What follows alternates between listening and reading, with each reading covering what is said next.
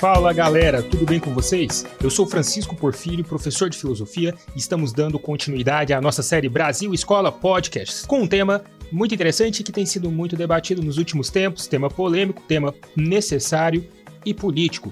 Político não naquele sentido da grande política partidária, apesar de passar por ela também, mas um tema político porque está nisso que nos circunda, que está em todo momento em nossa sociedade, em nossa civilização e que faz parte da cidadania, que é a organização e a gestão da polis, ou seja, a política.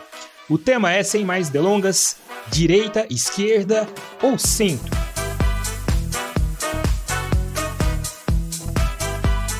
A gente ouve muito falar por aí sobre direita, sobre esquerda, né? Eu sou de direita, eu sou de esquerda, embates políticos que ficam nessa de esquerda e direita. O noticiário político traz isso, trazem também expressões relativas a um centro, né? Então, além de existir uma posição mais à direita, mais à esquerda dentro da política, também existe uma posição central. Mas, afinal de contas, o que é direita, o que é esquerda e o que é centro nesse debate político?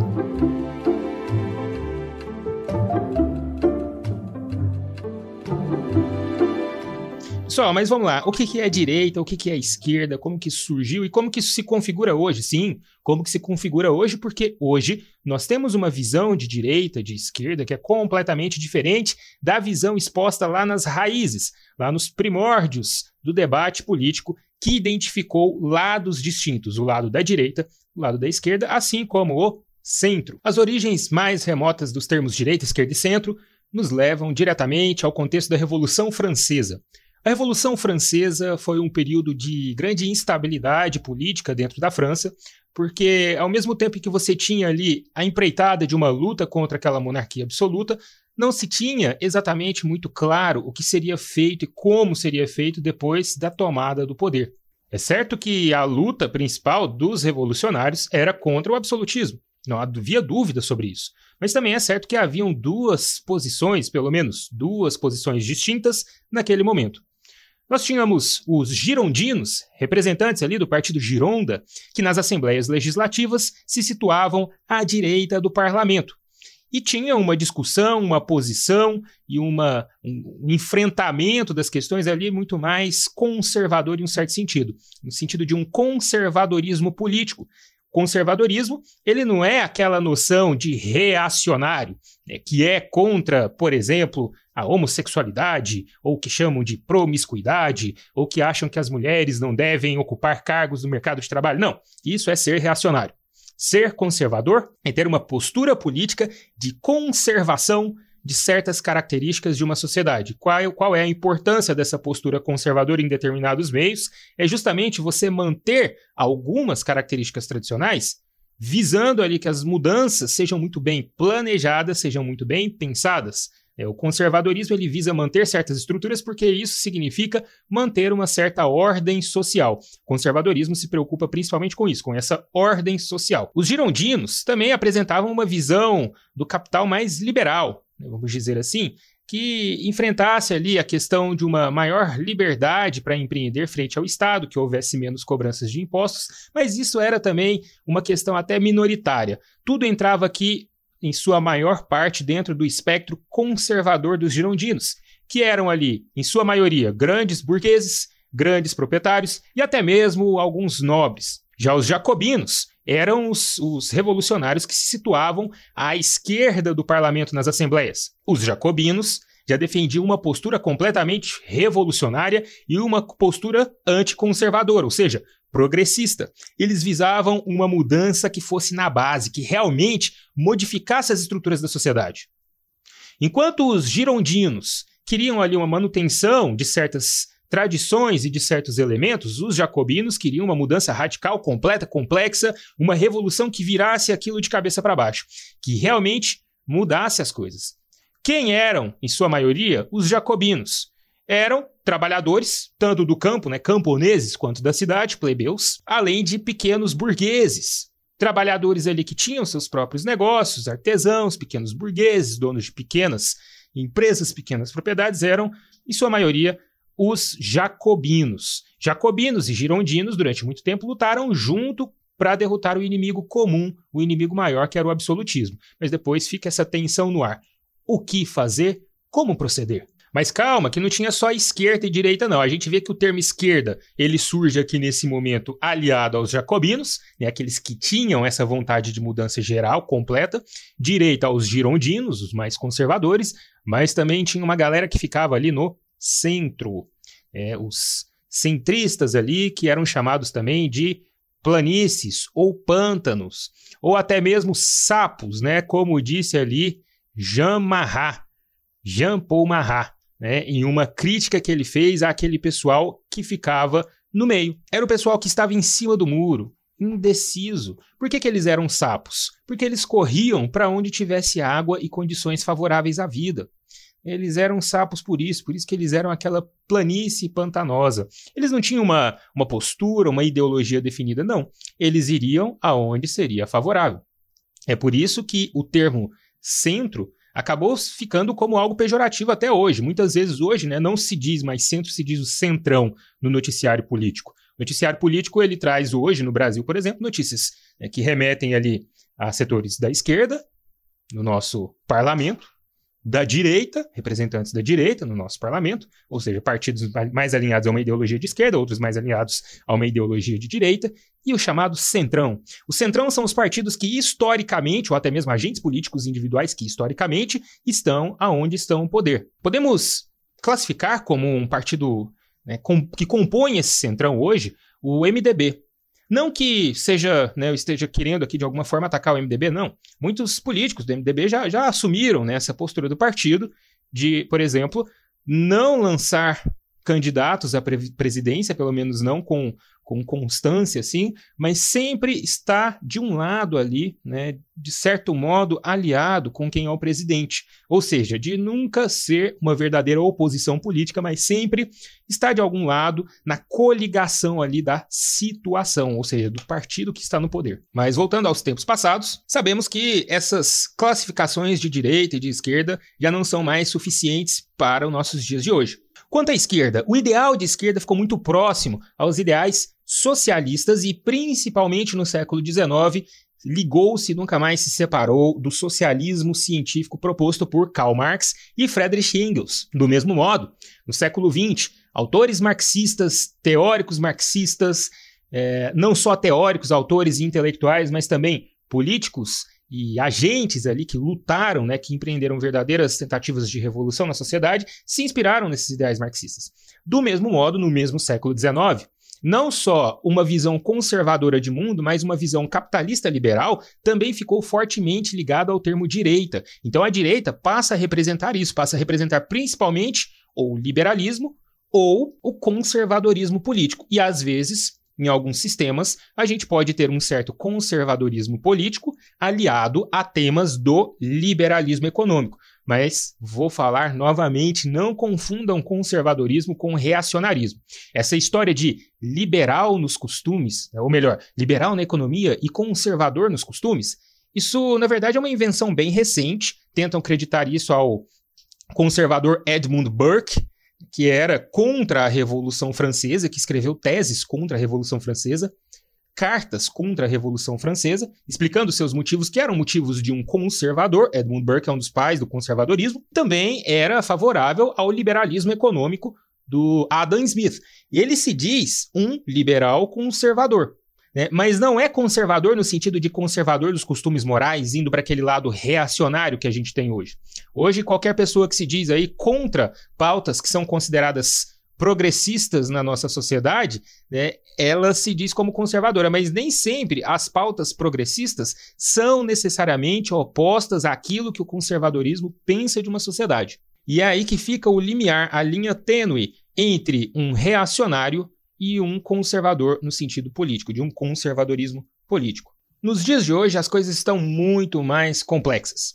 Nós temos liberais progressistas que defendem ideais liberais dentro de uma sociedade economicamente liberais e são progressistas nesse, nesse, nessa postura política progressista de defender certas pautas né, que às vezes vão contra as estruturas conservadoras de uma sociedade.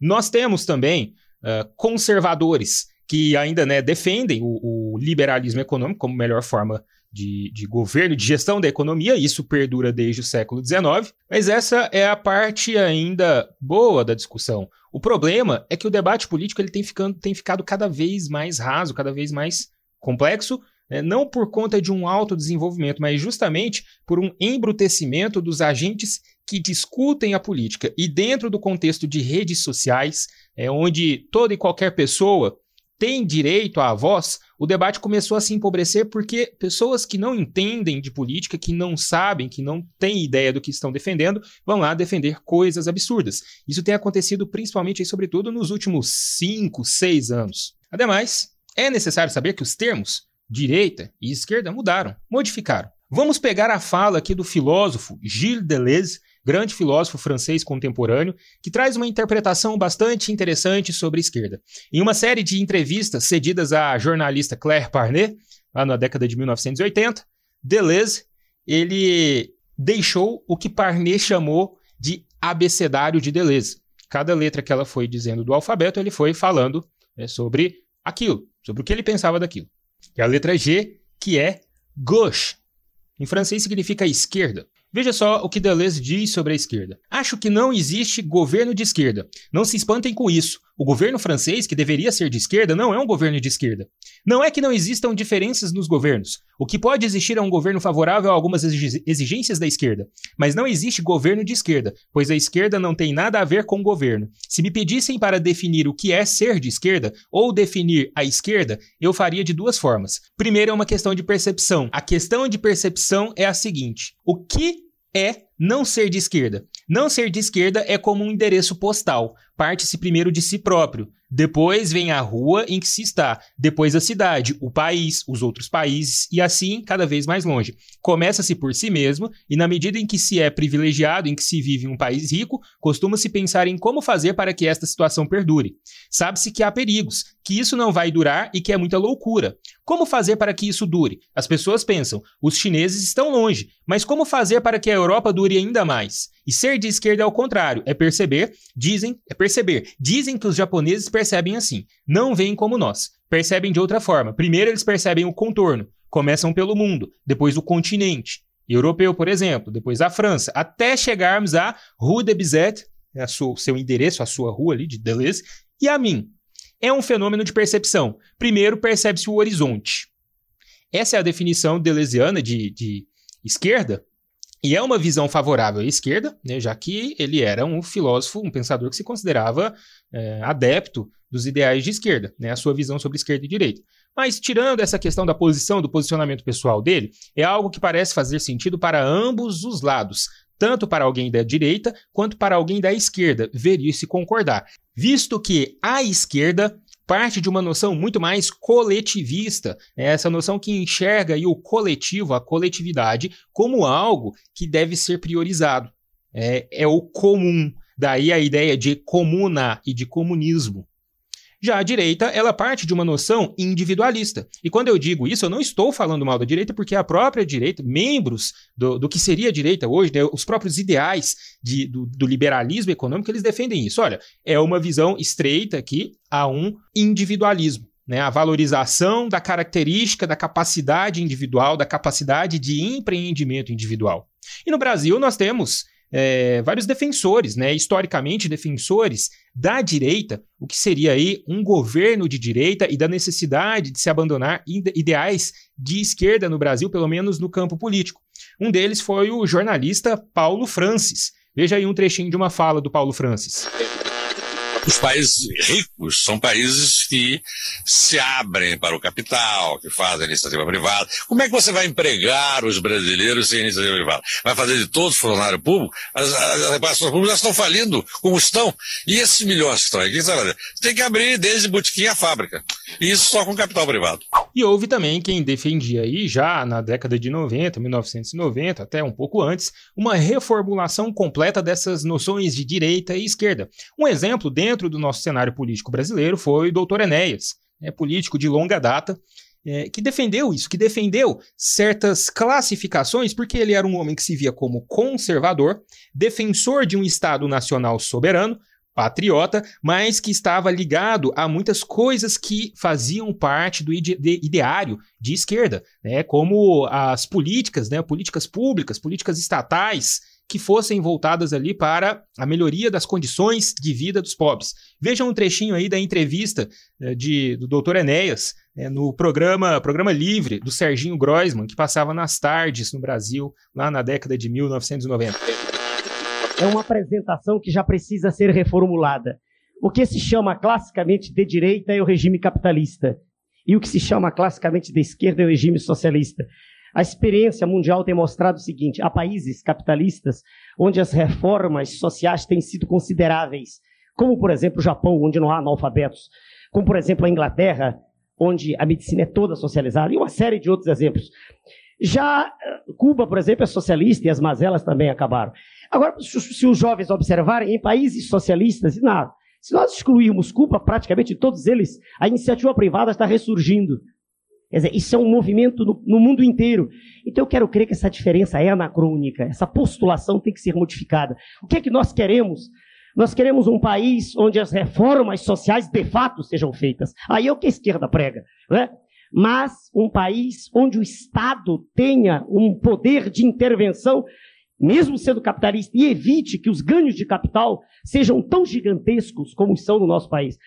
Seja como for, a política hoje está pautada em ideais direita e esquerda, mas que estão dissolvidos, que foram suavizados e que dizem respeito a outras condições. Nós temos aí pessoas que podem defender, por exemplo, um Estado nacional soberano, patriótico, que cobre impostos, é, impostos, mas que dê espaço para a iniciativa privada funcionar e que garanta também a melhoria da vida da população. Veja o exemplo dos países nórdicos lugares capitalistas em que a vida da população é garantida ali, o mínimo para que a população viva bem é garantido a eles. Né? Você tem uma política pública eficiente, eficaz de educação, de saúde e de segurança que melhora a vida de todos. O próprio Brasil né, dos últimos anos, assim, até os últimos anos, era um exemplo de Brasil que estava tentando caminhar nesse caminho, manter um sistema capitalista e garantir serviços públicos básicos de qualidade.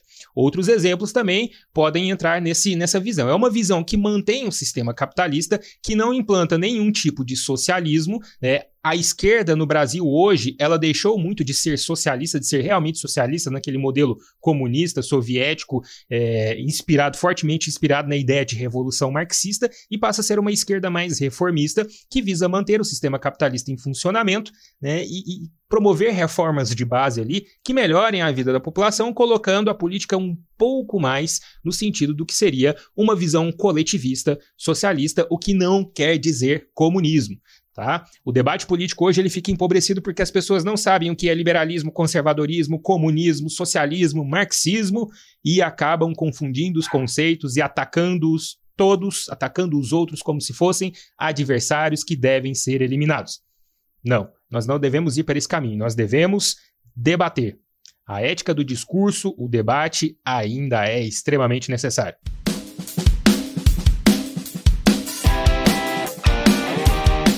Pessoal, esse foi o nosso podcast. Espero que vocês tenham gostado. Compartilhem à vontade, curtam, deixem seu joinha aí.